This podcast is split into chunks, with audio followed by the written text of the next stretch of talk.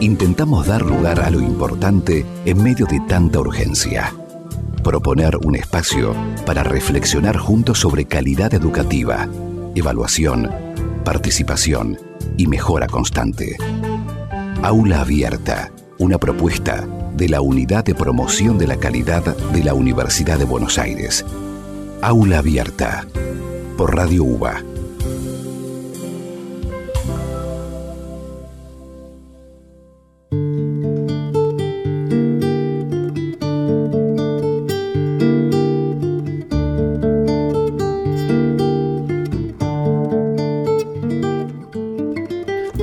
bienvenida, bienvenido a este espacio de encuentro propuesto por la Unidad de Promoción de la Calidad de la UBA, unidad que coordina Marcelo Míguez.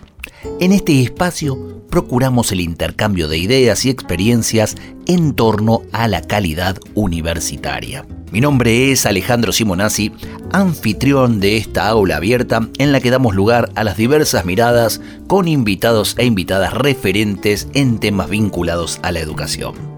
Es importante aclarar que este espacio considera que la universidad debe contribuir al desarrollo sostenible de los países y de los pueblos y que la educación superior es un derecho fundamental.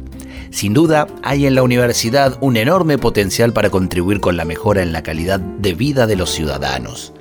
Tanto la unidad de promoción de la calidad como esta aula abierta son espacios que propone la UBA, universidad pública, gratuita, masiva y cogobernada. Aula abierta por Radio UBA.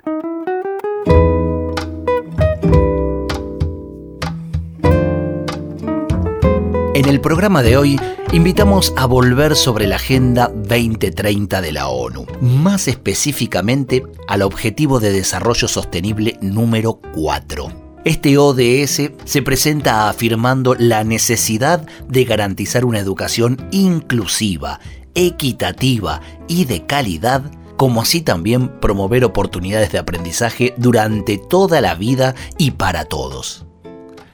Precisamente para hablar de este tema nos encontramos con Selmira May, quien fue formada en ciencias por la UDELAR, la Universidad de la República en Uruguay. Sus principales áreas de interés incluyen la innovación para la mejora de la calidad educativa en los diferentes niveles y ámbitos, promoviendo el intercambio de experiencias y el trabajo colaborativo. Todo esto con especial interés en la formación en habilidades y capacidades para los desafíos del mundo futuro.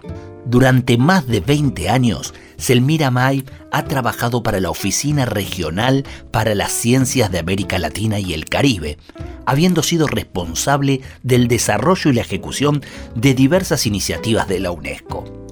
Selmira fue parte de la ejecución e implementación de programas de educación y de formación de capacidades en el área de ciencia y tecnología, tanto a nivel global como regional. Actualmente se encuentra a cargo del programa de educación en UNESCO Montevideo, centrando su trabajo en la innovación en la educación, la ciencia y la tecnología en la educación, la educación en ciencias, incluyendo también educación en reducción de riesgos y mujeres en ciencia, entre otras temáticas relevantes de UNESCO. Para hablar de educación como objetivo de desarrollo sostenible, vamos entonces al encuentro de Selmira May. Para escuchar todos nuestros episodios, búscanos en las redes. Estamos en Instagram y Facebook como Aula Abierta Radio UBA. Aula Abierta. Una propuesta de la Unidad de Promoción de la Calidad de la Universidad de Buenos Aires.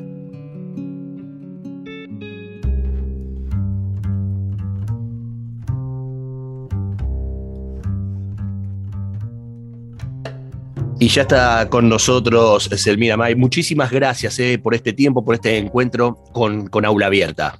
gracias a ustedes, Alejandro. Buenos días. Y bueno, siempre es un placer poder tener un espacio para hablar de, de los temas que nos, que nos gustan, que nos apasionan y sobre todo que creemos que son fundamentales para, para promover cambio, ¿no? Y hoy creo que eso, hablar de educación es, es tratar de, de, de hacernos pensar a todos un poco de por qué es importante y cómo podemos contribuir y hacia dónde eh, deberíamos mover el tema, ¿no? Este, o, el discurso, o, el diálogo, o la conversación. Iba a comenzar con, una pregunta que nos meta directamente en, la Agenda 2030 eh, de la UNESCO y el objetivo de, desarrollo 4 eh, que tiene que ver con la educación. Pero acabas de decir esto, ¿no? Un tema tan importante como es la educación y tan necesario. Eh, ¿Considerás que, que está valorado así en la sociedad en general? Porque cuando se hacen a veces encuestas sobre, sobre las preocupaciones y las prioridades de los temas, no suele aparecer la educación en los primeros lugares. No, es cierto, es cierto y es curioso por otra parte, ¿no? Porque sabemos que cuando, cuando pasa algo en, en, el, en el, mundo educativo, eh, todos nos sentimos como muy tocados, ¿no? Yo siempre digo que los temas, eh, los temas como la educación, la salud, que son, son, son una preocupación social, este, nos mueven a todos a opinar, eh, sobre todo sobre los hechos, no reaccionar, diría, más que opinar. Somos muy reactivos, ¿no? Todos nos sentimos tocados y sensibilizados porque de alguna forma u otra la educación nos involucra a todos, pero después cuando, cuando empezamos a, en la cotidiana, digo yo, estoy totalmente de acuerdo contigo en que pierde la educación frente a temas que, que parecerían estar muy distanciados de la educación, pero que no lo están, ¿no? Porque uno puede, eh, o por lo menos los que estamos en el tema, hacemos conexiones como muy fácil con muchos otros aspectos que a veces eh, se discuten y que son, son como más de agenda, ¿no? Eh, obviamente la situación económica, la, la seguridad, ¿no? Temas que, que, nos preocupan como sociedades y que no, los, nunca hacemos ese vínculo tan claro con, con la educación, ¿no? Entonces a mí me gusta mucho como tratar de conectar los puntos y presentar también la educación como, como, como una oportunidad para, para, abordar estos temas, ¿no? Quizá, quizá la oportunidad, ¿no? La oportunidad, exacto. Que la gente logre hacer esas mismas conexiones, ¿no? Y decir, bueno, ¿por qué es importante que hablemos de educación?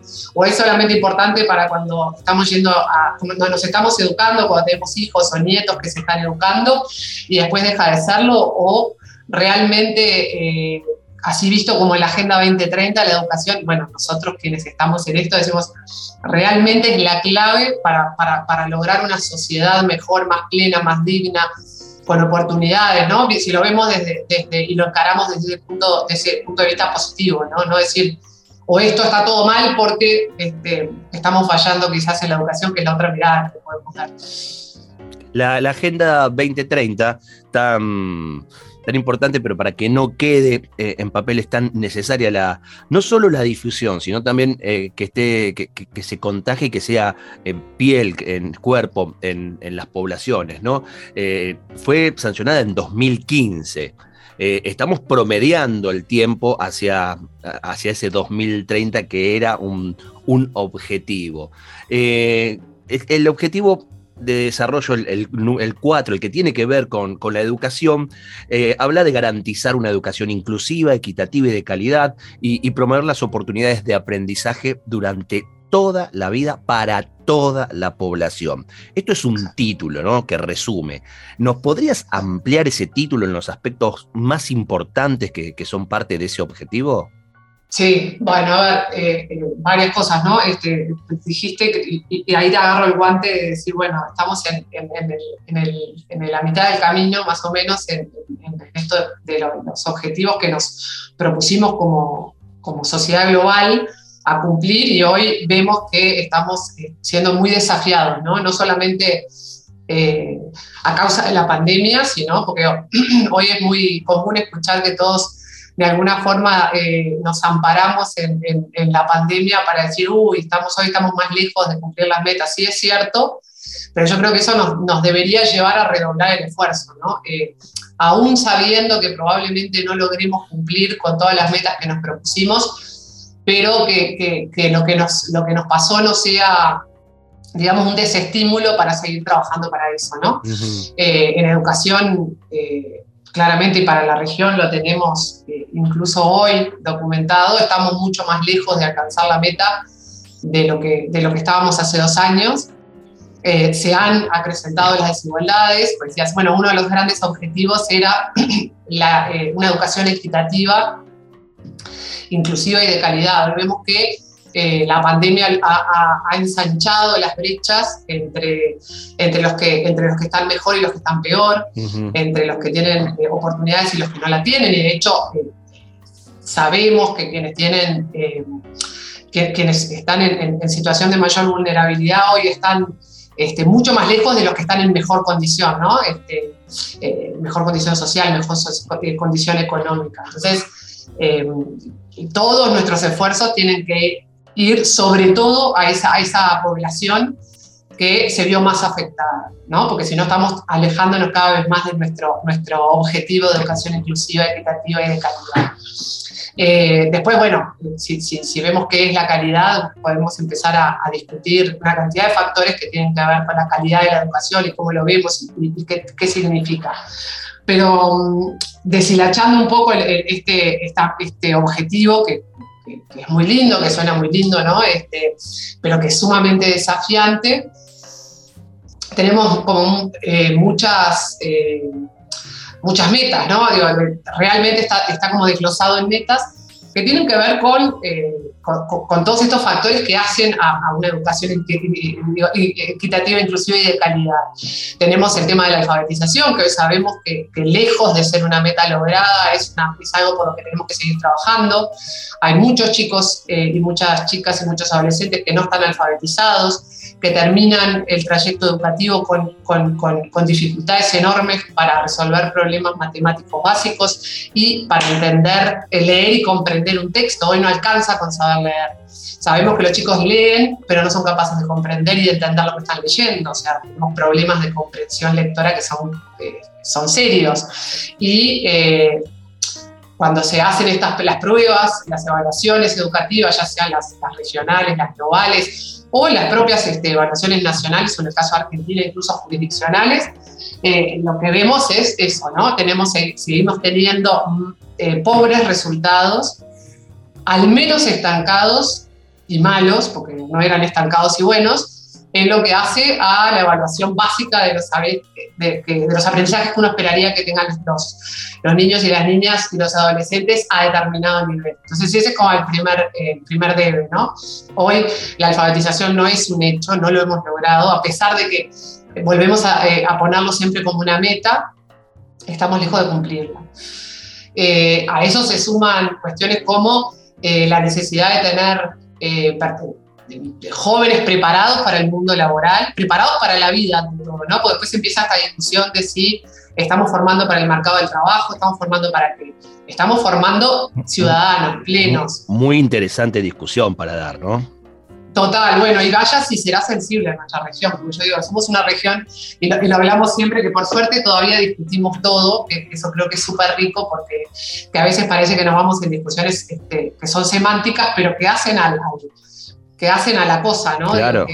creo que toda discusión es, es, rica y bueno, nosotros los latinoamericanos, vaya si nos gusta este, darle vuelta a las cosas y no dar nada por sentado, ¿no? Creo que ahí, ahí se, enriquece, muchísimo el debate educativo y si tenemos eh, la capacidad de aceptar, que eso es otro de las tantas cosas que la educación también nos tiene que dar, de aceptar miradas distintas, yo creo que el, el discurso se, el discurso y, después el, digamos, el curso se enriquece muchísimo, ¿no? y, aprendemos que educamos ciudadanos, educamos ciudadanos plenos, que sean capaces de elegir, pues yo creo que ese es el fin último y, no, lo, digo yo, ¿no? Es algo que está este, escrito por, por, un sinnúmero de, expertos y de pensadores, que sean capaces de elegir el futuro que quieren. Y eso es mucho, ¿no? Es muy grande. Es decir, tener tener todo el conocimiento que te da la posibilidad de elegir lo que quieras hacer en el futuro y decidir cuál es tu futuro, ¿no? Un futuro en la medida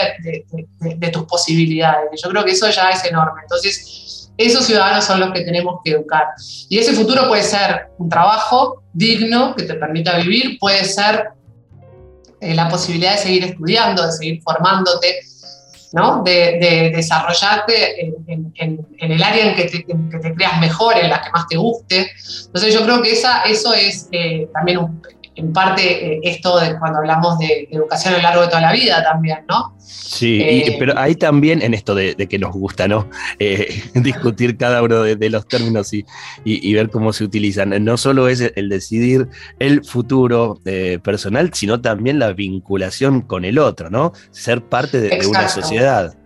Exacto, bueno, eso, eso quizás es una de las, ahí cuando yo te decía, bueno, e, esta, este ODS, como le decimos nosotros al objetivo, en las Naciones Unidas tenemos la manía de ponerle acrónimos a todo, pero bueno, el ODS 4, como digo yo, eh, tiene esa, tiene una belleza adicional eh, dentro de sus metas, tiene, tiene, metas estas que tienen que ver con las cosas este, más básicas que a uno se le ocurren cuando pensamos en, en, en la clave, la base, el sustento de la educación, pero tiene una, una meta en particular que es la, que nosotros llamamos el 4.7, así como en, muy resumida versión, que es eh, no menor, es la, última de las metas, pero es la que habla del desarrollo de, las, de ciudadanos globales, ¿no? Y dentro de ese, de ese 4.7 que a mí me encanta, están todas estas cuestiones que vos decís, ¿no? Que hacen a educar ciudadanos, no solamente en lo que hace los aprendizajes básicos y en lo que hace a las posibilidades de desarrollo futuro, sino de, crear sociedad, ¿no? de crear sociedades pacíficas, de sociedades tolerantes. Creo que cada vez lo necesitamos más. ¿no? Uno ve lo que pasa en el mundo y, de hecho hoy a la tarde justo vamos a estar participando de una experiencia para docentes, justamente hablando de la, de la educación, de la educación para la paz. ¿Por qué educación para la paz? Es necesario hoy a setenta y pico de años de la creación de las Naciones Unidas, que se creó justamente a raíz de los conflictos, volver a traer a la educación el tema de eh, la convivencia y la, paz? Yo creo que sí, porque eh, claramente si, si, mirás, para, mirás para el costado decís, eh, no aprendimos nada. Claro, es que la intolerancia es, eh, diaria eh, y el individualismo también, entonces, ¿cómo no? Eh, a la paz no hablamos solamente de, la guerra como contraposición. No, de cualquier tipo de conflicto, desde los conflictos que se dan en el aula, que sabemos que desafortunadamente existen y ahí se, me vienen obvios siempre a la, a la, mente las cuestiones como el bullying, ¿no? la discriminación, la no tolerancia, la no aceptación, que son cosas con las que los, docentes lidian todos los, todos los días en el, aula, ¿no? Sumando las historias de, violentadas que, se traen de, casa, ¿no? Exacto. Bueno, es, que en estos días estamos siendo como, eh, hablando con colegas ¿no? de, otros, de, otros, eh, de otros países, de otras regiones, de otras subregiones de nuestra región, digamos, Em, parece que, la vuelta a la, presencialidad en las aulas ha traído como, como, como, cara mala, digamos, un aumento importantísimo en la violencia en el aula. Entonces hablábamos un poco de eh, eh, cuál es la, o sea, por qué, ¿no? Es, es porque los chicos de alguna forma perdieron esa capacidad de, de, saber convivir, o sea, perdimos ese, eh, la, práctica de cómo convivir con otros y o también venimos con una carga de agresividad de nuestras propias casas, ¿no? Donde se, sabemos, y eso también existió, sobre todo de nuevo yendo a, los, a, los, menos favorecidos, a los que tenían menos condiciones para estar en, condiciones, eh, en, situación de encierro, donde ya se vivían situaciones de violencia doméstica, ¿no? o de, violencia este, intra, intrahogareña, digamos, y eso se vio eh, exacerbado en, países donde los chicos estuvieron eh, casi dos años en algunos casos eh, entre cuatro paredes, ¿no?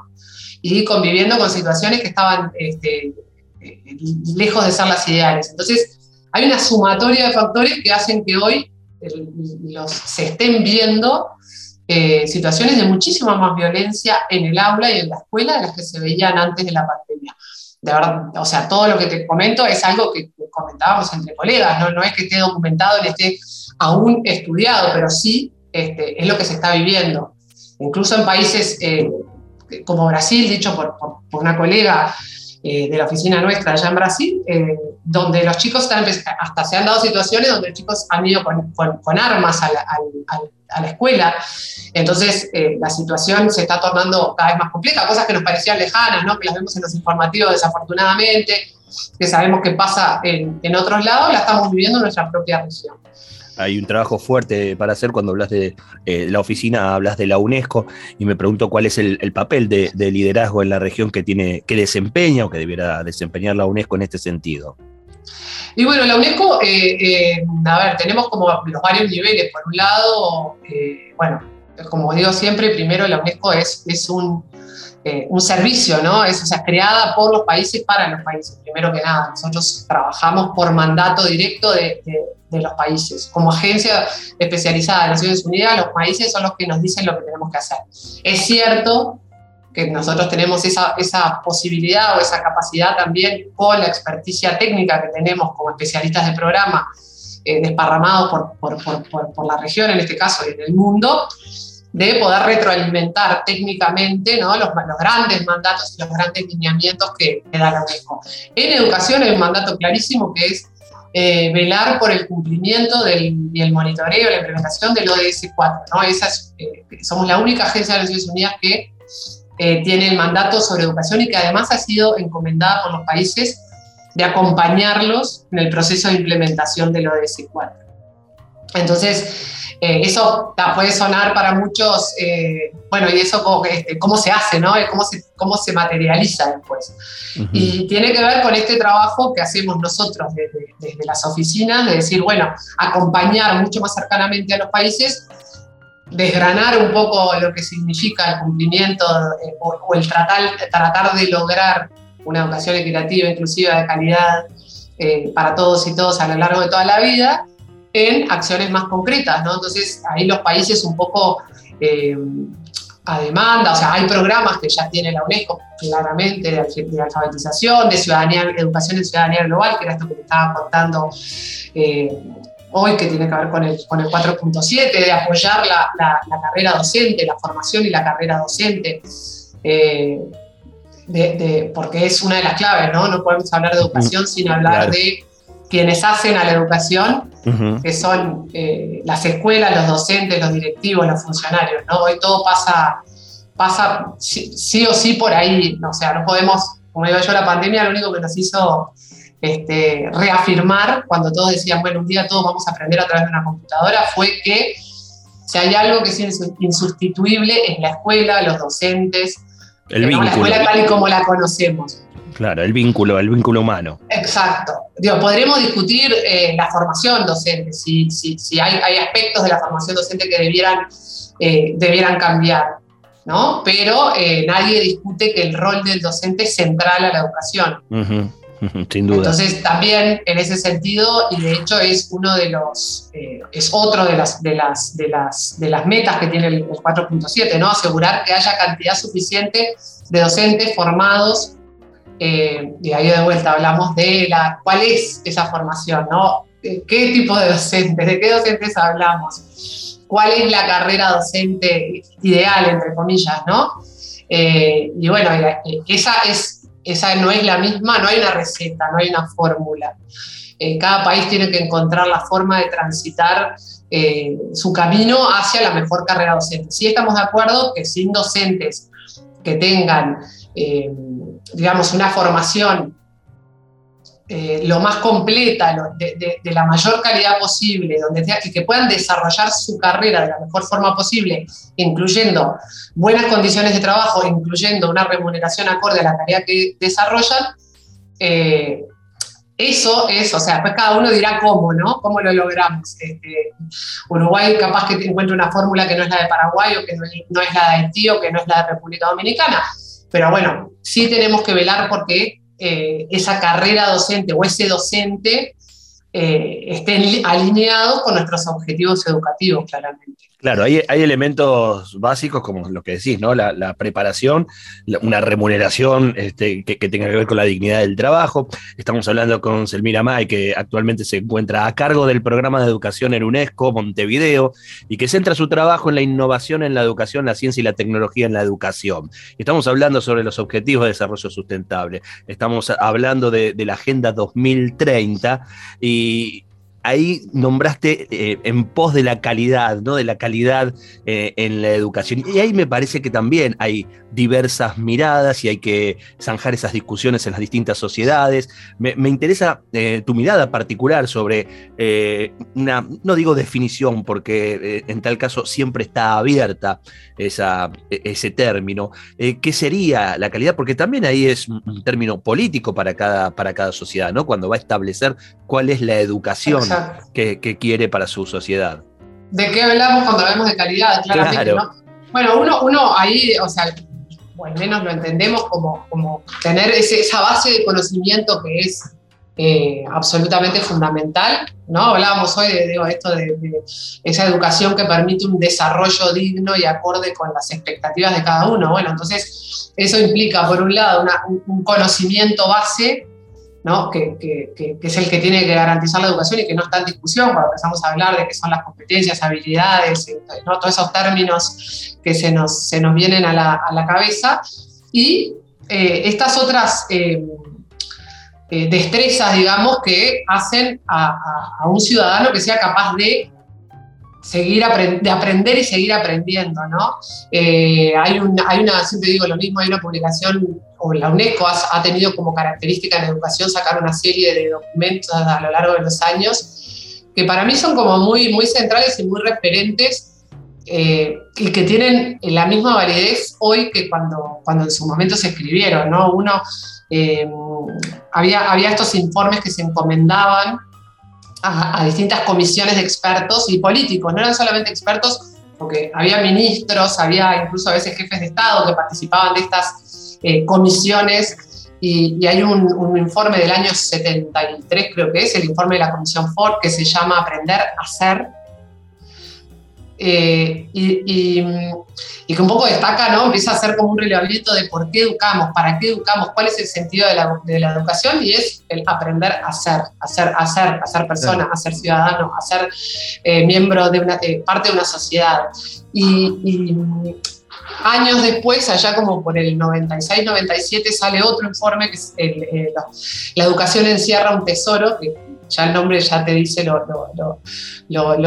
lindo, lo hermoso que es lo, que, lo que plantea ese informe, que es el informe, o el informe de LORS, como lo conocemos mucho, que era otra comisión que crea la UNESCO, y, y habla de los cuatro pilares de la educación, y que son aprender a ser, aprender a hacer, aprender, eh, aprender a aprender y aprender a convivir o a vivir juntos. Claro. Y vos decís, y bueno, y pasaron entre uno y otro 20 años o 20 y pico de años y sin embargo vuelven a rescatar lo mismo, ¿no? Seguimos aprendiendo. seguimos aprendiendo y como que la necesidad que tenemos de, eso, de ser, de hacer, de convivir ¿no? Y, y, aprender a aprender. Es, como, y si, bueno, y pasaron veintipico de años y, y, el año pasado saca la UNESCO otro, un tercer informe, que se llama Los, los futuros de la educación. De nuevo, tal vez con una cantidad de, presidentes, ministros, expertos. Eh, pero ya con, con, una mirada de futuro, ¿no? Y de vuelta se vuelve a apoyar en los mismos pilares, ¿no? Donde igual puedes decir, bueno, oye, el mundo, ¿cuánto cambió el mundo del setenta y pico? Bueno, todos los años que yo llevo de vida, más o menos, sin decir mi edad, pero es así. Este, y, nos volvemos, y volvemos a, a, plantearnos lo mismo, ¿no? Como los esenciales de la educación. Entonces, eh, cuando vamos a hablar de calidad, yo creo que es lo que debería apuntalar, no importa, de nuevo, cuáles son esos contenidos, eh, cuáles son esas competencias o habilidades o como le quieran decir, son blandas, son del siglo XXI, son transferibles, no sé, no importa, pero sí sabemos, o sea, porque a veces la discusión se nos va de vuelta acá, en, el, en, el, cómo lo llamamos y no lo que tienen adentro, ¿no? Y, lo que, y qué es lo que, por dónde tiene que ir, qué queremos hacer de vuelta, eso queremos formar esos ciudadanos que aspiramos a que, a que, a que tengan nuestros, nuestros jóvenes cuando terminen sus trayectorias, ojalá terminen sus trayectorias educativas, es eso, ciudadanos que tengan ese conocimiento suficiente y todas esas cualidades que los hagan ser ciudadanos plenos, capaces de, de ser, de hacer, de convivir y de seguir aprendiendo. Sin duda, qué, importante, y qué importante las preguntas en tal caso, ¿no? Las preguntas que más o menos son las mismas y los distintos momentos históricos y las sociedades van buscando las diferentes respuestas y entender que no son respuestas pétreas, que justamente si hablamos de, educación, de, ciudadanía, eh, tiene que estar siempre abierto y me parece lo, importante y, de ahí también estos espacios que, nos abrimos para, para hablar eh, con, un oyente que, no conocemos y que es amplio y que invitamos a que sea cada vez más amplio, es comprometer a la sociedad. Estamos muy acostumbrados por ahí a que eh, la educación la definen, la definen gobiernos, funcionarios, especialistas, pero también es importante el compromiso. Todos podemos formar esa idea de calidad educativa, ¿no?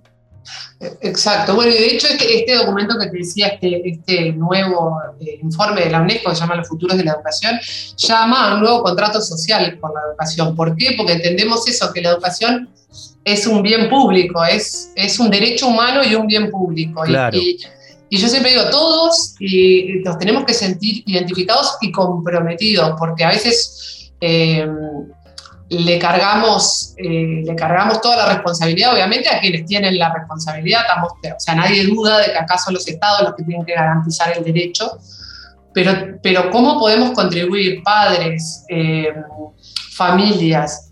Eh, y eso yo digo, las padres y familias que estuvieron tan comprometidos durante la pandemia y que, que, fue una de las grandes virtudes que tuvo la pandemia, volver a hacernos a los padres responsables de alguna forma de la educación de nuestros hijos porque estábamos todos muy acostumbrados a que la escuela era la, era la, que, se, la que se hacía cargo, la responsabilidad siempre es nuestra. Entonces, el volver a involucrar a las familias, que tengan, que tengan una voz, pero no involucrarla solamente en, te mando al chico para tu casa y la tarea y, fíjate cómo lo haces, sino realmente que tengan una voz mucho más allá de eso, que podamos seguir escuchando qué les preocupa, eh, qué les ocupa. Eh, porque también hay, hay, mucho de este vínculo que pasa por, por, las casas, por las familias, por lo que los chicos viven en sus hogares. Entonces también cómo poder rescatar eso, cómo darles una voz, cómo darle una, una voz a, a, quienes van a ser los empleadores del futuro, que también tienen no solamente una voz porque mañana los van a emplear, sino también tienen una responsabilidad con la educación. Porque es muy fácil decir, después yo no encuentro gente competente para, para, para, para desarrollarse en mi empresa, por ejemplo, pero bueno, eh, ¿cuánto han, aportado ustedes a la discusión sobre la educación? Ni siquiera a la educación, no es que le estamos diciendo, señor, usted póngale plata a la educación, le estamos diciendo, ¿cuánto aportó a la discusión? ¿Cómo sabemos qué es lo que necesita el mundo laboral si nosotros no podemos escuchar la voz? Y ahí hablo de los empresarios como también de los sindicatos de los trabajadores, por ejemplo, ¿no? o este, los sindicatos de que representan a los docentes. O sea, yo, creemos que ese diálogo, ese compromiso, es no solamente el expresar nuestra, nuestros pesares y, lo, lo, mal que vemos las cosas, sino realmente hacer un diálogo que sea constructivo, para que, para que la educación de alguna forma pueda lograr este, balancear todos este, esos intereses que en definitiva son los intereses de la sociedad. Y sobre todo comprometernos hacerlo de forma tal que sea una contribución positiva, no, no, no que sea el tironeo de la educación, ¿no? Como digo yo, este, yo, yo, pienso esto y me la llevo para allá y el otro piensa lo otro, que no, son que no sean intereses contrapuestos, porque no deberían ser. Es, un trabajo interesantísimo, hay mucho, mucho por hacer, sobre todo en, dar por tierra esta idea de, lo individual y, esta idea de que las, decisiones vienen de, altos mandos y se van acatando, sino que todas las, organizaciones que componen eh, una, sociedad y cada, cada individuo es parte de, esa sociedad, también hay que hacerse parte de, de qué decisiones se van tomando, ¿no?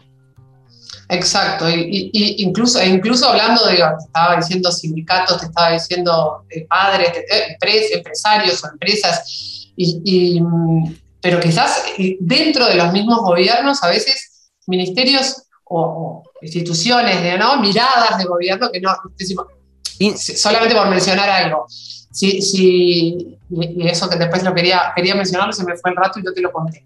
Eh, si queremos de alguna forma sostener y mantener la educación, necesitamos tener un financiamiento que nos permita, o una contribución de, fondos que nos permita eh, darle forma a esa educación de calidad, inclusiva, equitativa. Y entonces, eh, eh, es, en ese diálogo no pueden estar ajenos los ministerios de economía, de financiamiento, las Totalmente. oficinas de planificación, y no están, nunca son parte de la discusión.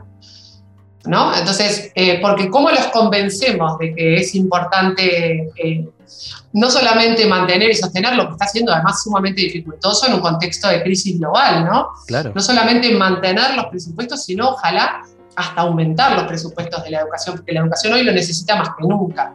Sin duda, sin duda. Eh, te agradezco enormemente. Este tiempo se me va acortando. Es un tema eh, inabarcable que por suerte da para, para otras tantas charlas, para, para intercambios. Agradecemos también que eh, para la unidad de promoción de la calidad. Eh, estuviste en una, en una charla con referentes de la Universidad de Buenos Aires, de las distintas facultades y de los colegios preuniversitarios.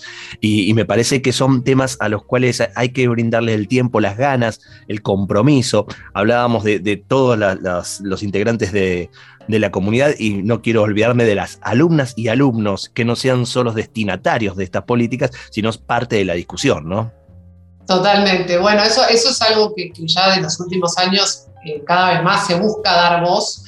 Y, de hecho ahí, antes, para cerrarte y, trayendo eso, no, solo, no, solamente son el fin último y el objeto principal de, la educación, eso no lo tenemos que perder nunca, sino que tenemos que escucharlo, porque cada vez más, y por suerte, estamos logrando, gracias a, Yo creo que en parte también a la forma en cómo los, los jóvenes y las jóvenes hoy se, se, comunican, ¿no? Y tratando de entender eso, que ellos que hoy eh, se expresan a través de, determinados medios y, bueno, que la tecnología nos ha permitido hoy tener jóvenes que son muy activos en las cosas que les interesan, claramente, eh, y escuchar sus voces, ¿no? Porque tienen, si tendrán, vaya si tendrán que decir ellos sobre eh, lo que quieren para su propio futuro, ¿no?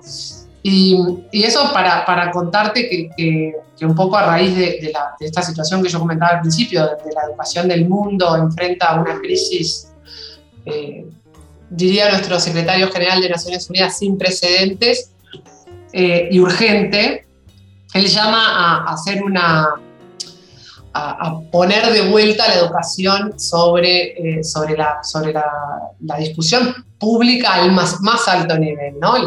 Viniendo del, secretario general de Naciones Unidas, esto va directamente a los jefes de Estado, ¿no? Decir, bueno, queremos que la, que la, educación sea el tema de discusión.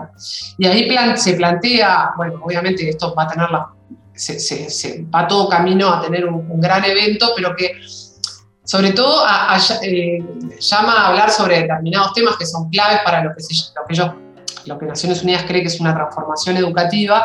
Los temas ya son los mismos que fuimos hablando, pero sí a escuchar todas las voces. Eso, lo novedoso es, y sobre todo las voces de los jóvenes, ¿no? Totalmente. Eh, es un diálogo súper abierto, pero queremos que nuestros jóvenes digan, en la forma que lo quieran decir, qué es lo que quieren de la educación. Porque si no, eh, de vuelta, corremos el riesgo de eh, cambiar para el lado, transformar eh, transformar no necesariamente nos lleva a hacer cosas buenas, ¿no? O sea, tenemos que transformar para bien, tenemos que transformar para, para, salir de esta, de esta crisis en la que estamos inmersos. Y ahí escuchar a todos y sobre todo escuchar a los jóvenes y a los protagonistas de la educación.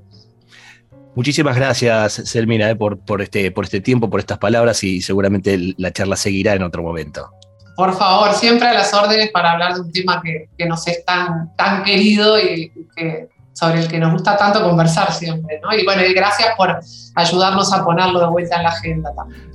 Aquí en Aula Abierta pasó Selmira May, que actualmente se encuentra a cargo del programa de educación en UNESCO Montevideo, que centra su trabajo en la innovación, en la educación, la ciencia y la tecnología en la educación. Aquí hablamos de, eh, de educación, de calidad en educación, de los objetivos de desarrollo sostenible. Aula Abierta, una propuesta de la Unidad de Promoción de la Calidad de la Universidad de Buenos Aires. Conducción y producción general, Alejandro Simonazzi. Aula Abierta es una idea y realización de la Unidad de Promoción de la Calidad de la Universidad de Buenos Aires, coordinada por Marcelo Míguez. Aula Abierta, por Radio UBA